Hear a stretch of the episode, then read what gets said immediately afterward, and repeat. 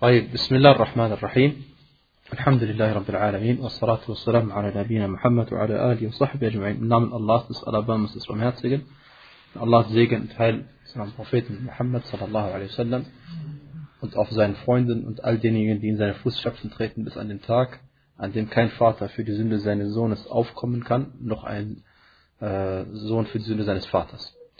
Und gemeint ist, dass niemand am Tag der Auferstehung die Sünde eines anderen Menschen tragen kann. Keiner kann zum anderen sagen, übernimm für mich die und die Sünde, weil die sowieso vergeben wird oder ähnliches.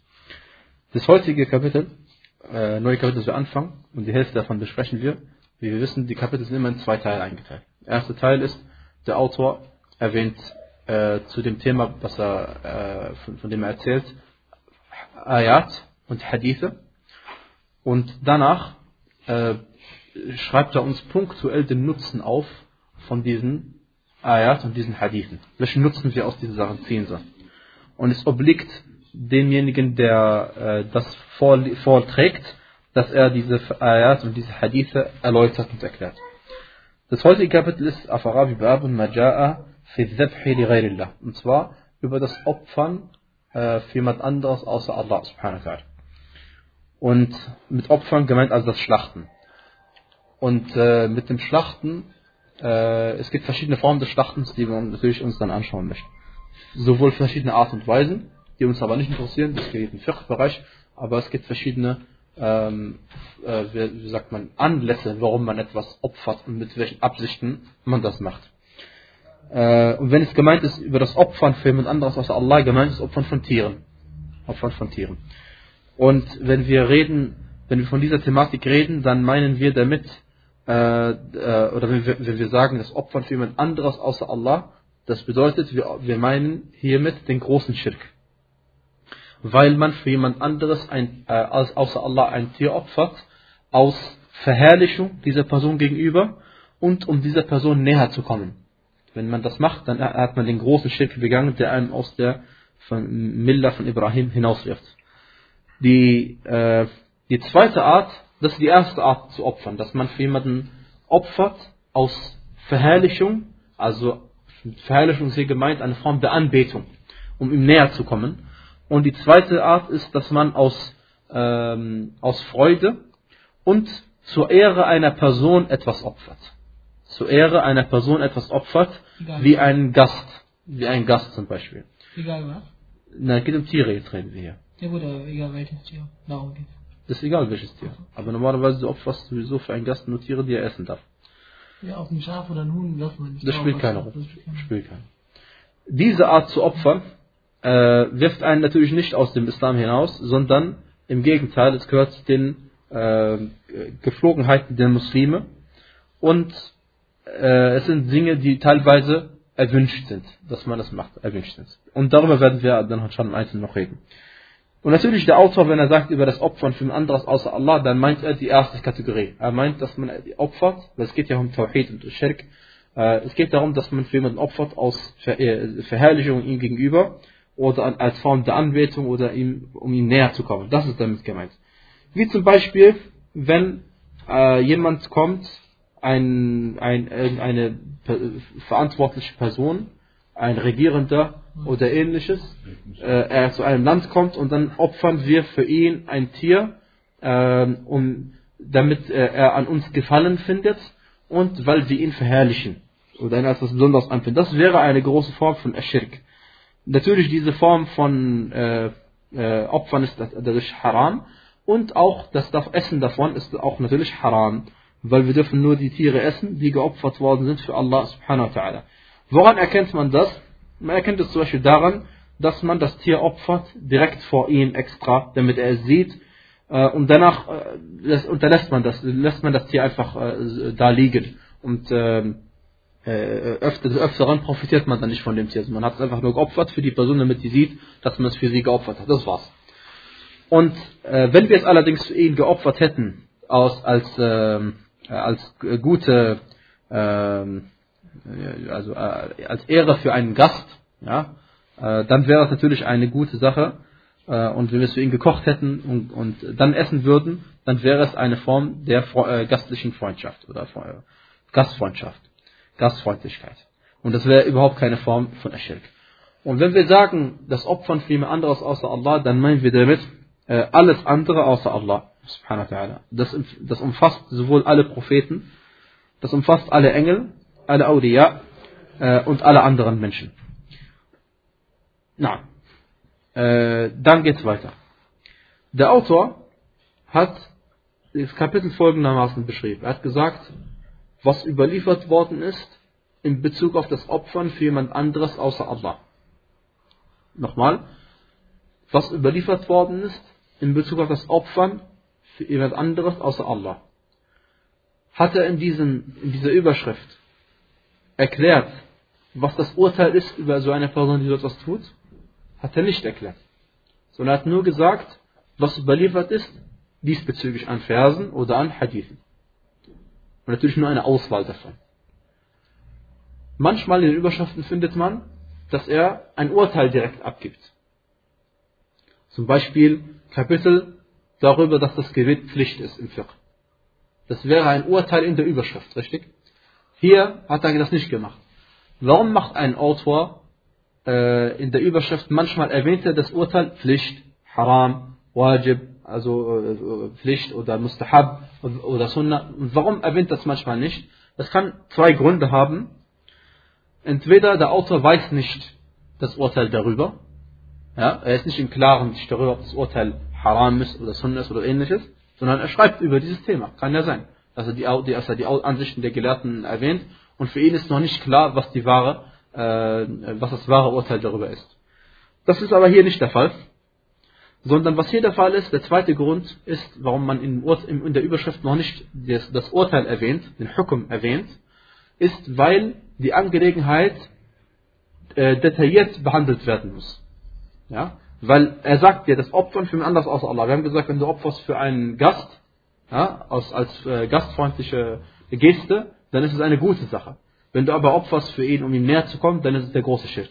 Insofern hat der Autor in seiner Überschrift das Urteil nicht erwähnt, weil das, äh, äh, weil das Urteil abhängt von dem, der Ursache, warum man überhaupt opfert. Und von der Absicht, warum man überhaupt für diese Person opfert. Also, das ist der Grund, warum man in der Überschrift nicht das Urteil erwähnt hat. Außerdem will der Autor dem Schüler, der so etwas liest, beibringen, dass er selbst aus den Versen und aus den Hadithen, die der Autor erwähnt, äh, das Urteil herauszieht äh, und herausfiltert und versteht, was das Urteil darüber ist. Ja. Das ist der Grund. Und äh, das ist natürlich eine pädagogische Maßnahme, die sehr sinnvoll ist. Zunächst einmal erwähnt der Autor den, einen Vers aus Surat Al-An'am, Surah Nummer 6, Vers 162 und 163. Er sagte, die Aussage Allahs und die Aussage Allahs, oder Allah, der Erhaben, hat gesagt, قُلْ إِنَّ صَلَاتِي وَنُسُكِي وَمَحْيَايَ وَمَمَاتِي لِلَّهِ رَبِّ الْعَالَمِينَ لَا شَرِيكَ لَهُ وَبِذَلِكَ أُمِرْتُ وَأَنَا أَوَّلُ الْمُسْلِمِينَ Allah sagte zu seinem Propheten Muhammad sallam, sprich, mein Gebet oder mein Salah, mein Nusuk, meine Opferungen, mahyaya, mein Leben und mein Tod, mamati lillahi rabbil alamin sind für Allah, den Herrn der Welten. Er hat keine Teilhaber, er hat keine Teilhaber. Äh, dies ist mir anbefohlen worden und ich bin der Erste der Muslime. Noch einmal, sprich, mein Gebet, meine Opferungen, mein Leben, mein Tod, alles ist für Allah, den Herrn der Welten. Er hat keine Teilhaber dies ist mir aufgetragen worden und ich bin der Erste der Muslime. Das, äh, das Wort äh, Allahs sprich, Qul, ist hier gerichtet an den Propheten Muhammad sallallahu alaihi wasallam. Äh, zu wem soll er es sagen? Zu den Mushrikin äh, in Mekka. Warum? Weil die Surah Al-An'am eine mekkanische Surah ist. Äh, Inna Salati, wahrlich mein Salah, gemeint ist hier äh, das Salah, was wir kennen. As-Salah in der arabischen Sprache kann bedeuten das Bittgebet, das Dua. Aber wenn wir normalerweise in den Hadithen oder im Koran das Wort Salah lesen, normalerweise, nicht immer, dann, dann verstehen wir darunter dieses rituelle Gebet, das beginnt mit Allahu Akbar und endet mit Assalamu alaikum.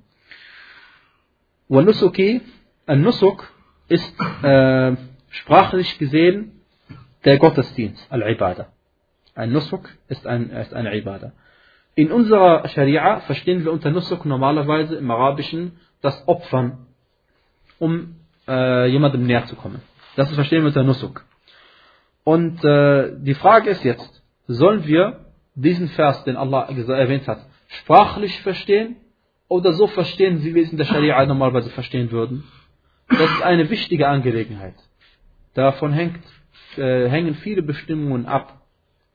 Zum Beispiel, als der Prophet sallallahu alaihi wasallam äh, in dem Hadith äh, gesagt hat oder der Brief, in dem er geschrieben hat, وَأَلَّا يَمَسَّ الْمُصْحَفَ إِلَّا طَاهِرٌ äh, Nur ein reiner Mensch soll den Mushaf berühren oder darf den Mushaf berühren. Wenn jemand rein ist, sprachlich gesehen, er ist sauber, ist nicht dreckig auf der Hand. Ja. Aber gesetzlich gesehen, Tahir kann mehr als eine Sache bedeuten. Tahir kann bedeuten, er ist rein und hat somit Wudu gemacht oder es kann bedeuten, er ist Tahir, äh, im, Gegensatz zu den Kuffar, die Najis sind. Ja. Äh, und das ist dann im übertragenen Sinne gemeint. Und deswegen, davon hängt dann auch das Urteil äh, des Faqih ab, wie er es verstanden hat.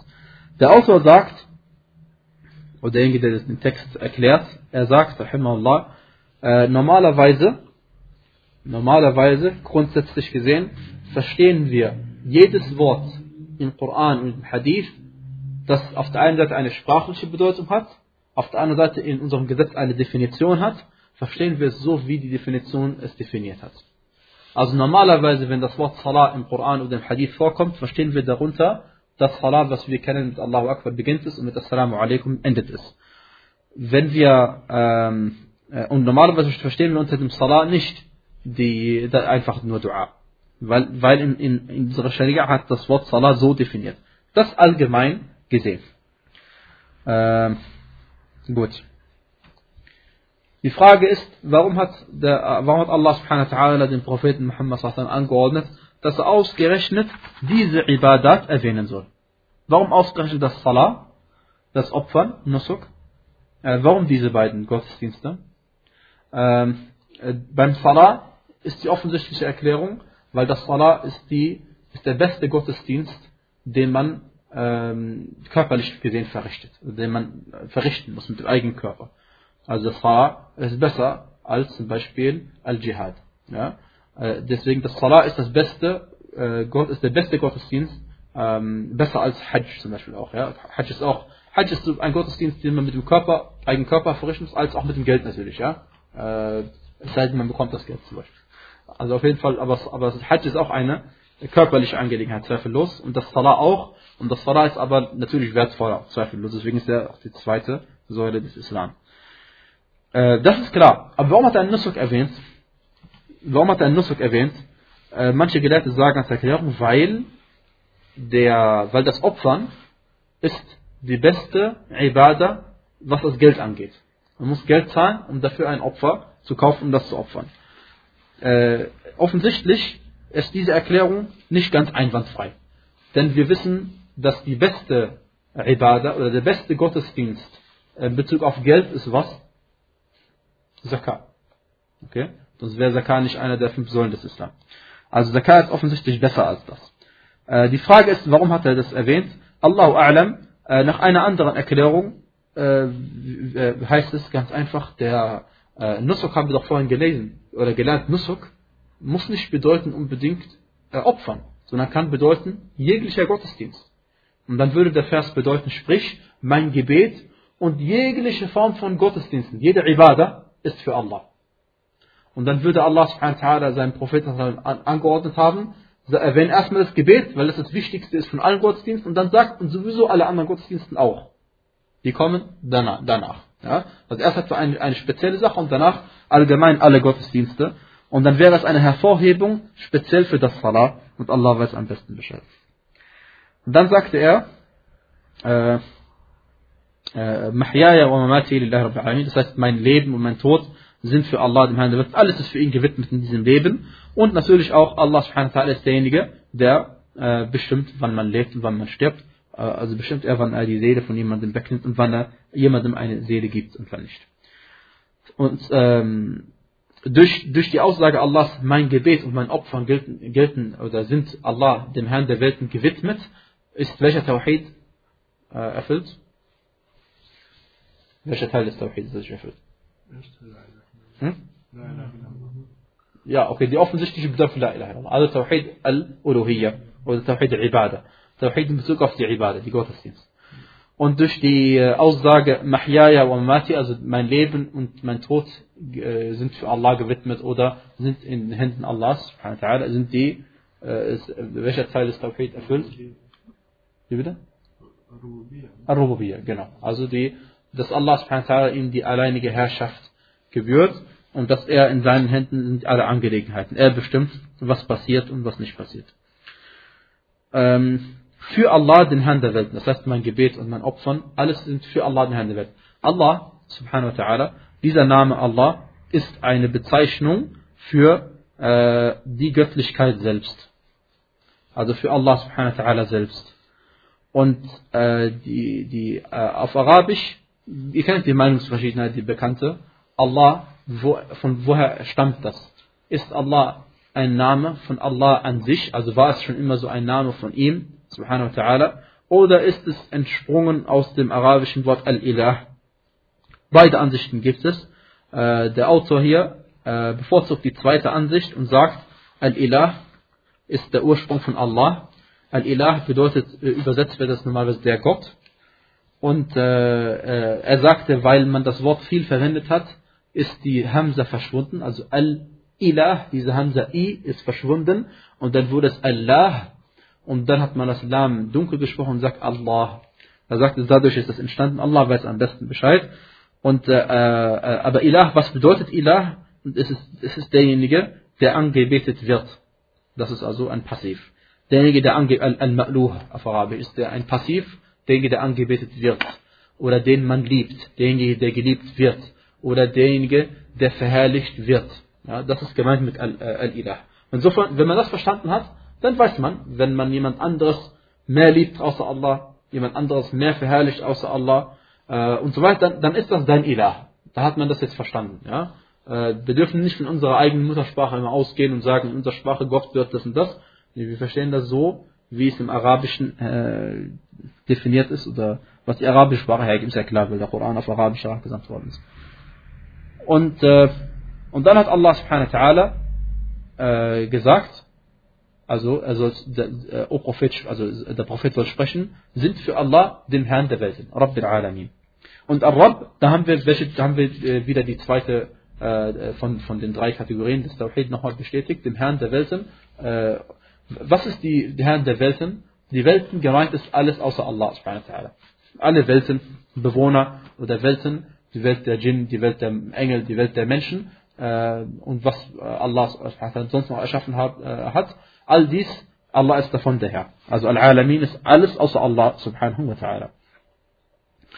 Ähm, ja, und als Allah sagte, La sharika lah, er hat keine Teilhabe, dann beinhaltet es automatisch, auch wenn es nicht explizit erwähnt ist, automatisch die dritte Form des Tawhid, und zwar, dass Allah subhanahu wa ta'ala niemandem in seinen, in seinen Namen und Eigenschaften gleicht. Und deswegen sagte er subhanahu wa ta'ala, ليس كمثله شيء وهو السميع البصير nichts ist ihm gleich und er ist doch der Allhörende, der Allsehende. Also obwohl Allah subhanahu äh, der Sehende ist und der Hörende ist, sehen und hören kann, trotzdem niemand gleicht ihm äh, weder in diesen Eigenschaften noch in anderen Eigenschaften. Denn der einfachste Unterschied zwischen dem Hören Allahs und unserem Hören ist, dass unser Hören beschränkt ist. Wenn, unsere, äh, wenn eine bestimmte Entfernung äh, erreicht ist, dann können wir nicht mehr hören. Und Allah subhanahu wa ta'ala hört alles äh, und in ihm bleibt nichts verborgen. Das gleiche gilt für das Sehen. Wenn bei uns jemand eine Wand vor unser Auge stellt, da können wir schon nichts mehr sehen, auch wenn es nur ein Zentimeter ist. Aber Allah subhanahu wa ta'ala sieht alles. Okay. Und deswegen wissen wir, dass diejenigen, die Allah etwas beigesetzt haben, seien es äh, irgendwelche Götzen oder sei es Isa ibn Maryam a.s. Ähm, oder Manche haben den Propheten übertrieben, manche Dichter, und haben ihn bezeichnet als Sachen, die also Katastrophen sind, wie wir, wir es gelernt haben. Äh, es gibt ein paar extreme äh, Sekt, äh, Sekten, sage ich mal, außerhalb des Islam, nicht innerhalb des Islam, weil das hat mit Islam nichts zu tun. Sie bezeichnen unseren Propheten wasallam mit Eigenschaften, mit denen der Prophet sallallahu sich nicht selbst beschrieben hat. Und wenn jemand den Propheten verherrlichen möchte, dann soll er ihm das glauben, was der Prophet ihm mitgeteilt hat. Wenn ich aber dem Propheten etwas äh, zuschreibe oder etwas über ihn sage, was, was gar nicht stimmt, dann habe ich über ihn gelogen, dann habe ich ihn nicht verherrlicht, sondern habe ich ihn im Gegenteil beleidigt, weil, weil ich habe ihn nicht respektiert. Und manche übertreiben ihn und, und erwähnen sogar Sachen, die schirk sind. Und die sind realistisch und gibt's, äh, kann man nachlesen und auch in der Realität noch erfahren, leider in Deutschland anderswo, dass manche bezeichnen den Propheten sallam, zum Beispiel als Dafi al-Bala. Und Dafi al-Bala bedeutet derjenige, der äh, das Übel hinfortnimmt. Oder derjenige, der das Übel abwendet. Ja, und das ist eine Katastrophe, den Propheten sallam, so zu bezeichnen. Oder manche bezeichnen den Propheten sallam, als Nur min Nurillah Licht vom Lichte Allahs. Und das ist auch eine Katastrophe. Allah subhanahu wa ta'ala hat sich als das Licht der Himmel und der Erde bezeichnet. Er sagte, Allahu nurus samawati wal ard. Und äh, das, der Prophet hat äh, von seiner Schöpfung überhaupt nichts von Allah subhanahu wa ta'ala, sondern der Prophet hat eine Schöpfung erschaffen aus dem Samen seines Vaters und der, äh, dem Ei seiner Mutter und das war's, mehr nicht. Und was ihn als Besonderes macht, ist, dass Allah ihn auserwählt hat als Gesandten Allahs. Und was ihn als Besonderes macht, ist seine Taqwa, die er im Herzen getragen hat. Und die er äh, ausgelebt hat. Okay. Ähm, und übrigens übertrieben haben auch manche muslimische Gelehrte, die bekannten Namen haben. Es gibt einen, äh, einen Gelehrter, der auch für die Hadith-Wissenschaft einiges getan hat. Da ist Al-Busiri. Und der hat auch in seinem Gedicht etwas erwähnt, brauchen wir jetzt nicht übersetzen, äh, was, äh, oder äh, er hat das etwas erwähnt, was auch eine Katastrophe ist. Also sogar manchen Gelehrten ist das leider passiert. Und zwar hat er gesagt in diesem Gedicht, وَمِنْ عُلُومِكَ عِلْمُ اللَّوْحِ وَالْقَلَمِ Und zu dem, was du weißt, gehört das Wissen über das, was auf der Tafel drin steht und äh, was, das, das, Schrift, was, was, was der, das Schreibbauer geschrieben hat. Gemeint ist also das, was in Al-Lawh al-Mahfuz, in der wohlbewahrten Tafel geschrieben steht, bis zum Tag der Auferstehung, was dort alles geschehen wird. Äh, und, und er hat den Propheten beschrieben als jemand, der das weiß. Das ist eine Katastrophe. Und der Prophet wusste das nicht, sondern er wusste nur einen Teil davon. Und zwar das, was Allah ihm mitgeteilt hat. Gut. Äh, wie dem auch sei. Dann sagte Allah subhanahu zu seinem Propheten am Ende, dass er sagen soll, ich bin der Erste der Muslime. Oder ich bin der Erste der Gott Ergebenen.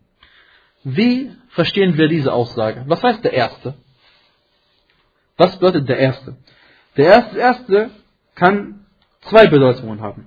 Erstens, die erste Bedeutung ist äh, der Erste der Muslime zu der Zeit.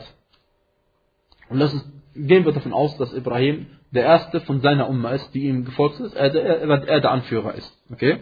Weil es kann nicht sein, dass gemeint ist der erste Muslim überhaupt, weil Adam war, war, war schon Muslim vorher da. Also es kann nicht sein, dass Ibrahim der erste war.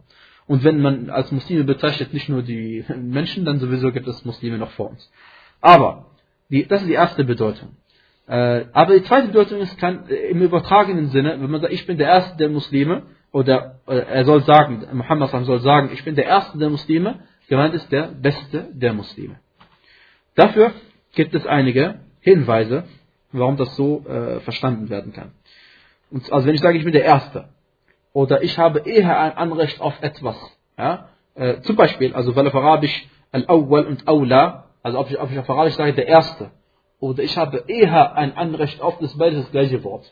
Ja, warum habe ich das gesagt? Weil jetzt erwähne ich einen Hadith, mit dem der Autor beweisen will, dass das Wort Erste auf Arabisch nicht unbedingt die Nummer eins bedeuten muss in, in, in, von, von dem zeitlichen Aspekt her. Überhaupt nicht. Er sagte, dass der Prophet Muhammad sallallahu alaihi wasallam folgendes gesagt hat, ein Hadith kennen wir bei Bukhari und anderswo, äh, sagte der Prophet sallallahu alaihi wasallam, نحن أولى بالشك من إبراهيم حينما قال ربي, كيف ربي أرني كيف تحيي الموتى Wir haben eher ein Anrecht darauf zu zweifeln als Ibrahim, als er nämlich gesagt hat, O mein Herr, zeig mir, wie du die Toten wieder lebendig machst. Wir haben aus dem Koran gelernt, in Surah al-Baqarah, dass Ibrahim a.s. hat zu seinem Herrn gesagt, äh, zeig mir, wie du das Tote wieder lebendig machst. Und dann hat Allah ihm angehört, dass er die Vögel nehmen soll und die zerstückeln soll. Und die Geschichte ist bekannt. Und Ibrahim hat sie gerufen, sie waren wieder lebendig. Und die Frage war, ähm, äh, was ist bei diesem Vers, was natürlich ähm, man, man, denken könnte, dass Ibrahim gezweifelt hat, dass Allah dazu imstande ist. Und deswegen hat Allah ihn ja gefragt, awalam tu'min, glaubst du etwa nicht? Sagt er, ja, doch. Sondern damit mein Herz sich beruhigt. Ja? Und es ist ein Unterschied, ob mein Herz beruhigt ist oder ob ich äh, äh, es, äh, Zweifel habe. Es sind zwei verschiedene Sachen. Ich kann sein, jeder von uns weiß, dass Allah subhanahu wa ta'ala äh, ist äh, zu, zu allem imstande und so weiter und so fort. Und trotzdem hat man manchmal Angst oder ist unruhig. Das sind zwei verschiedene Sachen. Und Ibrahim a.s. wollte die höchste Stufe erreichen. Deswegen hat er, äh, wollte er dieses Wunder vor eigenen Augen sehen. Gut, obwohl er gewusst hat, dass es stimmt. Als der Prophet Muhammad gesagt hat, wir haben eher ein Anrecht auf, das, auf äh, darauf zu zweifeln. Wir haben eher ein Anrecht zu zweifeln als Ibrahim. Ist damit gemeint, dass Ibrahim gezweifelt hat? Nein.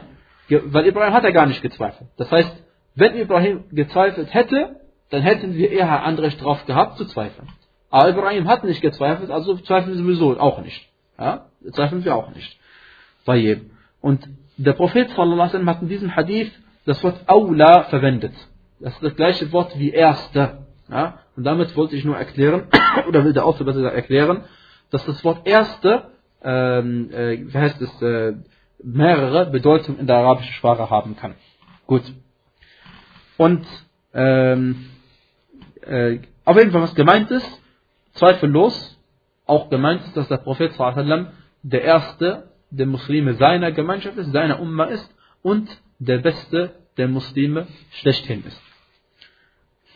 Äh, na, das ist äh, zweifellos der Fall. Okay, jetzt machen wir weiter und sagen, warum hat der Autor diesen Vers erwähnt? Bestimmt nicht wegen dem Salah und auch nicht äh, wegen äh, anderen Sachen, die wir erwähnt haben, sondern der Autor hat diesen Vers erwähnt, weil Allah subhanahu wa ta'ala darin seinen Propheten sallallahu alaihi wasallam angeordnet hat zu sagen, dass seine Opferungen, al-Dhabh oder Nusuk, ist für Allah, dem Herrn der Welt. Das ist der Grund, warum der Autor diesen Vers erwähnt hat. Und das, deswegen daraufhin erwähnte er gleich den nächsten Vers und sagte, rabbika wanhar. Fasalli li rabbika wanhar. Drum bete zu deinem Herrn oder drum verrichte das Salah und opfere für deinen Herrn und opfere. Drum, drum verrichte das Gebet für deinen Herrn und opfere, also ein Tier. Ähm, warum sollte der Prophet das machen?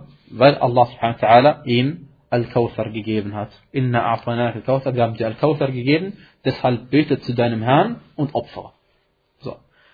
Und äh, Wanhar, vielleicht äh, weiß man, dass Tiere werden unterschiedlich geopfert.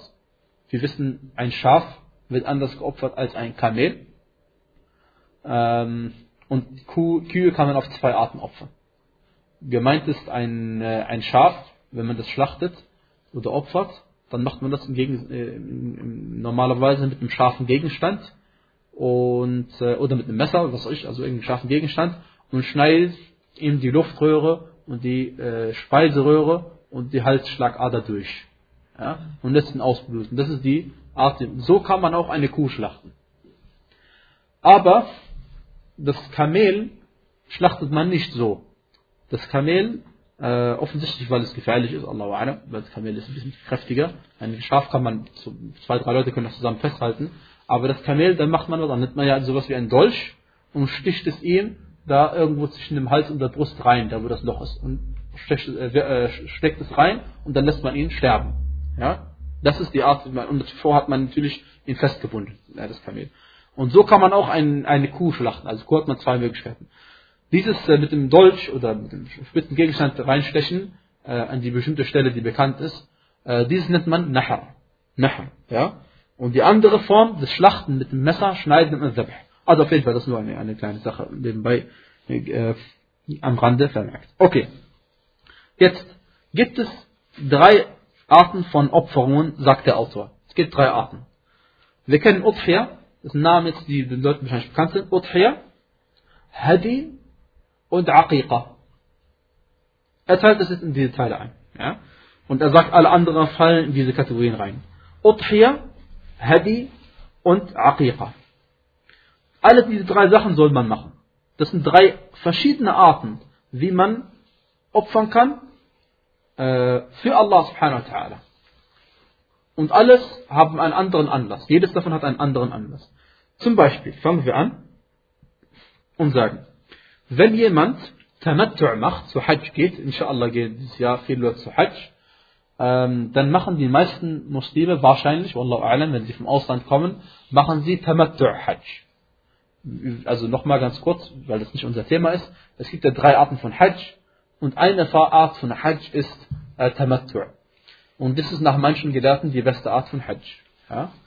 Äh, und zwar zusammengefasst bedeutet es ja, dass man ähm, in den Monaten, in den Hajj-Monaten, ähm, äh, wie, sagt, man, eine Umrah macht, eine Umrah macht, dann in dem Haram-Gebiet bleibt, bis die Zeit zu Hajj eintrifft und dann Hajj macht. Ganz einfach. Also man macht Umrah, wenn man fertig in der Umrah, äh, ist man nicht mehr im Ihram-Zustand, das man geht aus dem Ihram-Zustand raus, und dann am 8. Dhul Hijjah zieht man seine Ihram-Kleidung wieder an und macht die Talbiya und äh, äh, beabsichtigt jetzt den Hajj zu vollziehen. Ja? Das ist der Tamattu Hajj, den wahrscheinlich die meisten gemacht haben, die zu Hajj gegangen sind. Weil es beinhaltet Umrah und Hajj gleichzeitig und da hat man beide Pflichten sofort erledigt, sehr klar, weil nach äh, manchen Gelehrten ist ja die Umrah auch Wajib. Nach manchen Gelehrten ist die Umrah Wajib, so wie die Hajj auch Wajib ist. Und äh, deswegen hat man somit das erledigt. Klar, ich meine, man geht ja auch dahin deswegen. Wenn man das macht, muss man ein Opfer leisten. Ein Tier äh, opfern selbst oder ein Tier opfern lassen. Entweder man kann ein Schaf opfern lassen oder opfern oder man kann zu siebt äh, ein Kamel oder eine Kuh schlachten. Das ist bekannt also aus dem Hajj, okay? So. Man kann natürlich auch ein, Kamel alleine, geht auch, aber wird teuer. Okay, aber das ist ein, das, das nennt man Hadi. Dieses, dieses Opfertier, was man leistet, nennt man Hadi. Einfach per Definition. Was auch passieren kann, wenn du zu Hajj gehst, dass Feinde kommen und dich davon abhalten, Hajj zu machen. Das ist dem Propheten Muhammad passiert, äh, äh, als sie die äh, Umrah machen wollten natürlich. Ne? Nicht bei der Hajj, als sie die Umrah wollten, aber es gilt für beide. Wenn man verwehrt wird, vom Haram äh, zu gelangen, äh, dann, dann äh, wie heißt es, ähm, opfert man ein Tier und tritt dadurch aus dem Ihram-Zustand aus. Ja, Alhamdulillah sagt man es jetzt nicht. Alhamdulillah und äh, die, den Ländern der Muslime immer Sicherheit gewähren, dass sowas nicht mehr vorkommt. Okay. Dann äh, gibt es andere Sachen. Wenn, beim Hajj, du, wenn du bei Hajj eine Pflicht nicht machst, ein Wajib weglässt, oder du verletzt irgendeine Pflicht, zum Beispiel, du rasierst dir deine Haare, während du im Ihram-Zustand bist. Du nimmst Haare weg von deinem Körper. Oder Fingernägel schneidest du. Ja? Bekannte neun Sachen darf man im Hajj nicht machen. Das sind die Ihram-Sachen, die verboten im Ihram. Wenn du, je nachdem was du machst, aber bei, zum Beispiel bei Haare und bei Fingernägeln und sowas, wenn du das machst, musst du was machen? Musst du ein Tier opfern auch für Allah subhanahu Dieses Tier ist dasselbe Tier, wie das Tier gerade eben, wenn du Hajj machst mit Umrah. Das gleiche selbe Tier. Aber man nennt es anders. Das nennt man Fidya.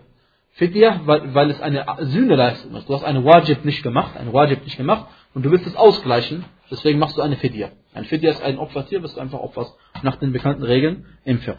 Das ist eine, ähm, äh, eine äh, zweite Art von Tiere. Äh, die, die eine heißt Hadi, andere heißt Fidya und der Gelehrte packt es einfach in eine Kategorie. Äh, spielt aber keine große Rolle, aber wir nennen es trotzdem Fidya, das eine, ein Hadi, weil Allah subhanahu wa ta'ala das eine Fidya genannt hat und das andere Hadi genannt hat. Okay, äh, dann gibt es allerdings Udhiyah. Udhiyah, ähm, manche Gelehrte sagen, das ist wieder das gleiche, wieder eine Tierschlacht. Die Frage ist, aus welchem Anlass. Manche Gelehrte sagen, Udhiyah ist ähm, Pflicht. Wann macht man Udhiyah? Udhiyah macht man bei, äh, wer ist das, äh, Hajj. Ja, beim Hajj, also, sagt man auf Deutsch, Opferfest, sagen sie, ne? Eid al-Adha. Eid al-Adha, also der, der, der Eid nach der Hajj. In dieser soll ja der äh, Familienoberhaupt, soll ja im Namen der Familie ein Tier opfern, eine Udhiyah opfern. Und bekannterweise, sobald er äh, das, äh, wie heißt das, äh, die Nia hat, so ein Tier zu opfern, und äh, der erste Tag von Dhul Hijjah tritt ein, also äh, der Hajj ist am 9. Dhul Hijjah, 9. 12. Sobald der erste 12. eintritt, darf er auch seine Haare nicht mehr rasieren, nirgends, und darf nicht mehr seine Fingernägel äh, schneiden. Ja? Das darf er nicht mehr machen. Gut, diese Sache ähm, nennt man Udhiyah. Die macht man für die lebendigen Menschen. Und nicht, wie manche Leute denken, Udhiyah ist für tote Menschen. Also manche Araber denken, das Wort Udhiyah, wenn wir es nicht denken, wollen wir gar nicht Zeit verlieren, aber manche Araber denken, Udhiyah ist für tote Menschen gemacht. Ein Opfer für tote Menschen. Damit also die den Thawab bekommen. Nicht, er macht nicht Opfer für den Toten, im Sinne von, dass er ihm näher kommt. Das wäre Schirk. Da reden wir gar nicht drüber. Sondern manche sagen Opfer, damit der Tote Belohnung bekommt. Ja? Das ist nicht der Sinn von Udhiyah. Und das darf man auch nur machen, wenn was? Wenn der äh, Tote das verlangt hat. Das heißt, wenn der Tote in seiner Wasiyya, in seinem Testament geschrieben hat oder gesagt hat, mündlich, bitte nimmt einen Teil meines Geldes und äh, also das Geld, worüber er verfügt, nimmt von diesem Geld etwas und äh, kauft ein Tier und schlachtet es, damit ich die äh, Belohnung dafür bekomme, dann, da, dann darf man das ausführen oder muss man vielleicht sogar ausführen. Ja? Aber nicht äh, einfach für die Toten äh, ein Tier opfern, das ist äh, nicht äh, Sinn der Sache. Und äh, der Prophet sallallahu hat das nicht gemacht, es ist nicht über ihn überliefert worden und wenn es eine gute Sache wäre, hätte er es getan, denn er hat viele Verwandte, die gestorben sind. Äh, oben, äh, ganz oben Khadija radiallahu anha, die jahrelang schon verstorben war und für die er es nicht gemacht hat. Eine weitere Form äh, zu opfern ist Aqiqa. Das kennen inshallah alle. Aqiqa ist ein, das gleiche wie ein Tier opfern, immer das gleiche Tier und immer die gleichen Voraussetzungen im Fiqh. Ja? Äh, wie alt das Tier sein muss und äh, was für eine Art Tier und dass es ein gesundes Tier sein muss. Aqiqa ist ein Tier, das man opfert, wenn man ein Kind bekommen hat. Also gemeint ist, wenn man ein Kind bekommen hat, wenn die eigene Ehefrau ein Kind bekommen hat. Oder die eigene Sklavin ein Kind bekommen hat und nicht was anderes. Also dieses, dieses Aqiqa-Kind, äh, ich meine diese Aqiqa, äh, opfert man am siebten Tag und zwar für das männliche, also für einen Jungen opfert man zwei äh, Schafe und für, eine, äh, für ein Mädchen opfert man ein Schaf. Bei den meisten Gelehrten ist es eine Sunnah und bei manchen Gelehrten ist es eine Pflicht, weil der Prophet sallallahu alaihi wasallam gesagt hat, kullu ghulamun, kullu ghulamin murtahanun bi'aqiqatih. Jedes Kind ist gebunden an seiner Aqiqa. Und äh, dazu gibt es mehrere Auslegungen, aber die offensichtliche ist, dass auf jeden Fall, also nicht offensichtliche Auslegung, sondern offensichtliche Bedeutung, die wir das lernen, ist, dass ein Kind so lange verbunden ist mit seiner Aqiqa, bis man für ihn sein Aqiqa geleistet hat. Und er wird erst von dieser Aqiqa-Pflicht befreit, wenn man, wenn der Vater für ihn dieses Tier geopfert hat. Na. Äh, okay. Äh, dann machen wir jetzt eine kurze Pause und dann machen wir weiter, inshallah. Bismillah, Alhamdulillah. والصلاة والسلام على رسول الله علي بن أبي طالب رضي الله عنه sagte حدثني رسول الله صلى الله عليه وسلم بأربع كلمات Der Gesandte Allah sallallahu alaihi wasallam hat mir vier Dinge mitgeteilt. لعن الله من ذبح لغير الله. لعن الله من لعن والديه. لعن الله من آوى محدثا. لعن الله من غير منار الأرض. Der Gesandte Allah sallallahu alaihi wasallam sagte, Allah hat denjenigen, der für jemand anderes opfert außer Allah. Allah hat denjenigen verflucht, der seine Eltern verflucht. Allah hat denjenigen verflucht, der einem Muhdith Unterschlupf gewährt. Allah hat denjenigen verflucht, der die Grenzen versetzt. Ja, gleich. Wenn es so einfach zu übersetzen wäre, hätte ich einfach. Nee, dann hätte ich nicht so kompliziert gemacht. Okay. Erstens, La'an Allah, man zabaha li ghayrillah. Ich meine, es ist klar, Allah hat denjenigen verflucht, der, jemand, der opfert, der für jemanden anders opfert außer Allah. Gemeint ist natürlich, das Thema, das, das ist natürlich der Sinn des Hadithes oder der Grund, warum er den Hadith erwähnt hat. Der Hadith ist bei Muslim, aber äh, was heißt La'an Allah? Wird übersetzt im Deutschen mit möge Allah verfluchen. Und im Arabischen La'an Allah bedeutet, äh, möge Allah ihn äh, ausschließen und entfernen. Also ausschließen aus der Rahma von Allah, ausschließen aus der Barmherzigkeit von Allah und ihn weit davon entfernen, von Allahs Barmherzigkeit.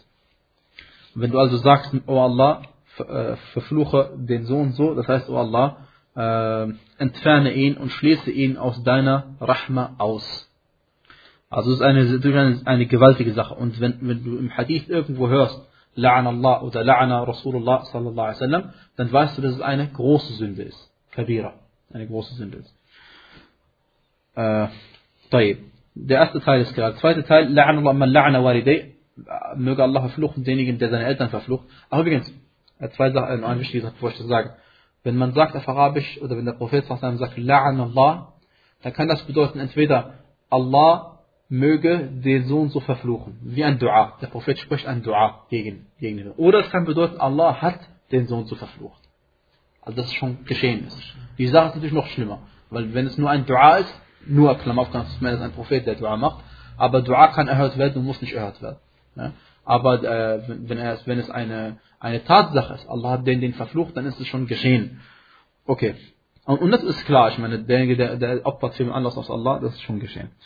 Auf jeden Fall, ähm, deswegen sagt auch der Autor, richtiger ist, dass gemeint ist, Allah hat denjenigen verflucht, dass es eine Tatsache ist. Wen noch? Derjenige, der seine Eltern verflucht. Wie verflucht man seine Eltern? Indem man sagt, Allah verfluche sie, das ist nicht der Normalfall. Und deswegen hat der Prophet sallallahu alaihi wasallam ähm, ähm, äh, als der Prophet sallallahu gefragt worden ist, wie kann es vorkommen, dass ein Mensch seinen eigenen Vater verflucht oder seine eigene Mutter verflucht, hat der Prophet sallallahu gesagt, indem der eine den Vater des anderen beleidigt und daraufhin beleidigt er deinen eigenen Vater. In Wirklichkeit, du hast nicht deinen Vater beleidigt. Ich habe nicht meinen Vater beleidigt. Aber ich habe den Vater von ihm beleidigt und dadurch beleidigt er meinen Vater und ich bin schuld, dass er meinen Vater beleidigt hat. Dann bin ich, als hätte ich die Sünde begangen. Das ist eine Katastrophe. Möge Allah uns davon entfernen. Und deswegen äh, aus dem Hadith lernen wir, dass das Beleidigen von jemandem äh, ist, wird auch als La'na gewertet. Also wenn ich jemandem sage, äh, wenn ich den Vater von jemandem beleidige, dann ist es so, als hätte ich den Vater verflucht. Das ist das Gleiche. Ja? Weil der Prophet hat das Beleidigen, gleichgesetzt mit Al-La'na, das, äh, das Yal'an, das Verfluchen. Also gemeint ist, ein, also, also wie kann ein Mensch verfluchen? Ein Mensch flucht, indem er jemanden beleidigt. Das ist der Punkt. Ein Mensch flucht, indem er jemanden beleidigt. Okay. Dann das dritte von den vier Sachen im Hadith. La'an Allah man awa muhtifan. Möge Allah verfluchen jemanden, der äh, einem Muhdif Unterschlupf gewährt. Also, äh, Unterschlupf gewährt oder ihn aufnimmt oder ihn schützt. Ein Muhdif ist jemand, im, im, im, äh, im, was ist, im, äh, im Fiqh kann bedeuten jemand, der kein Wudu hat. Aber das hier nicht gemeint. Sondern jemanden, der entweder etwas äh, in der Religion Neues anstellt oder ein neues Unheil verbreitet. Entweder jemand, der in der Religion etwas Neues anstellt, also eine Bid'a macht, oder jemand, der äh, außerhalb der Religion, also unter den Menschen, ein Unheil, ein neues Unheil verbreitet. Dazu gehört, äh, in Bezug auf die Religion, wie jemand, äh, wie die äh, Sekten Al-Jahmiya und Al-Mu'tazila und andere. Ohne, wir werden nicht über diese Sekten jetzt reden, sondern wir sagen einfach, äh, die, jemand, der eine neue Sekte aufgemacht hat, oder eine neue Sekte, äh, was ist eine Sekte? Eine Sekte im Grunde genommen unterscheidet sich von, von, den, von dem wahren Islam immer durch bestimmte äh, Aqaid, I'tiqad, bestimmte Glaubensinhalte. Eine Sekte hat bestimmte Glaubensinhalte anders als die wahren Muslime. Ja? Also die äh, Jahmiya haben andere Glaubensinhalte als die Ahl Sunnah wal Jama'a. Andere, teilweise anders. Natürlich überschneiden sich in vielen, deswegen sind sie ja alles sozusagen islamische Sekten, aber sie haben teilweise Sachen, die wir überhaupt nicht akzeptieren können und deswegen äh, bezeichnen wir sie nicht mehr als Sunniten, sondern wir bezeichnen sie als Al-Jahmiya. So. Und das gleiche gilt für Al-Mu'tazila und andere. Äh, sie, haben, was haben sie gemacht? Sie haben irgendwas Neues im Islam verbreitet, einen neuen Glauben verbreitet, Inhalt des Islam. Nein, du hast gesagt Ahmadiyya und die andere, wie heißt die? Sekte. Ahmadiyya habe ich nicht erwähnt, weil Ahmadiyya hat mit Islam gar nichts mehr zu tun. Aber das ist ja. So, okay. Äh, dann die, okay, die zweite Sache ist, wie kann man ein Unheil verbreiten, ein neues Unheil verbreiten für den Muslimen, indem man äh, wie heißt es, Ver- Verbrechen begeht. Indem man Verbrechen begeht. Solch ein äh, Verbrechen begeht oder irgendein Unheil verbreitet unter den Muslimen. Ein Gift entwickelt, das sich von Muslimen verbreitet, eine Krankheit, irgendetwas, was Allah weiß am besten Bescheid. Wer so etwas macht, entweder also eine Bid'a macht in der Religion oder eine Bid'a macht unter den Menschen wie Krankheiten, so etwas, den, äh, wenn man den, die Person sowieso ist eine Katastrophe schon. Aber wer ihn in Schutz nimmt, ja, oder bei sich aufnimmt, den hat Allah verflucht. Okay? Das ist die dritte Kategorie. Die vierte Kategorie, La'an Allah man ghayyara manar al-ard, der die Grenzen versetzt. Und mit die Grenzen versetzt ist gemeint, zum Beispiel die Grenzen von Grundstücken versetzt. Das gibt es gerade damals.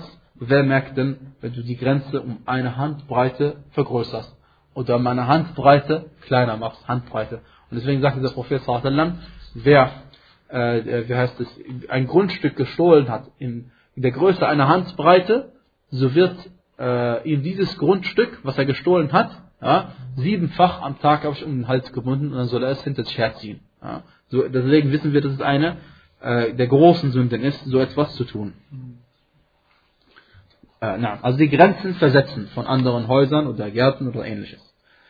Und der Autor, Rahimahullah, beendet seinen, äh, dieses Kapitel, äh, bevor er über den Nutzen redet, über den wir nächstes Mal reden werden, den wir ziehen werden aus diesen ganzen Sachen. Und zwar endet er sein Kapitel mit einem Hadith äh, über einen Mann, äh, der, der, uns der folgende Mensch überliefert hat, Tariq ibn Shihab. Äh, er sagte, dass der Gesandte Allah sallallahu alaihi wasallam folgendes gesagt hat. دخل الجنة رجل في ذباب ودخل النار رجل في ذباب. Es gibt einen Menschen, der aufgrund einer Fliege in die Hölle gegangen ist. Und es gibt einen Menschen, der aufgrund einer Fliege ins Paradies gegangen ist. Okay? Äh, ich hätte gerade verdreht, das heißt umgekehrt. Es gibt einen Menschen, der aufgrund einer Fliege ins Paradies gegangen ist. Und es gibt einen Menschen, der aufgrund einer Fliege in die Hölle gegangen ist. قالوا كيف وكيف ذلك يا رسول الله Dann sagten sie, wie kann das sein, O Gesandter Allahs? Dann sagte er, sallallahu alaihi wasallam, مر رجلان على قوم لهم صنم لا يجوزه أحد حتى يقرب له شيئا. Zwei Männer sind an einem Volk vorbeigegangen, die einen Götzen hatten. Jeder, der bei diesem Götzen vorbeigeht, opfert diesem Götzen etwas. فقالوا لأحدهما قرب.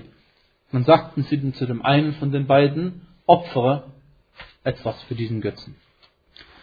Dann sagte er, ليس لي ليس عندي شيء أقربه. Ich habe nichts dabei, was ich opfern kann für diesen Götzen. قالوا له قرب ولو ذبابا.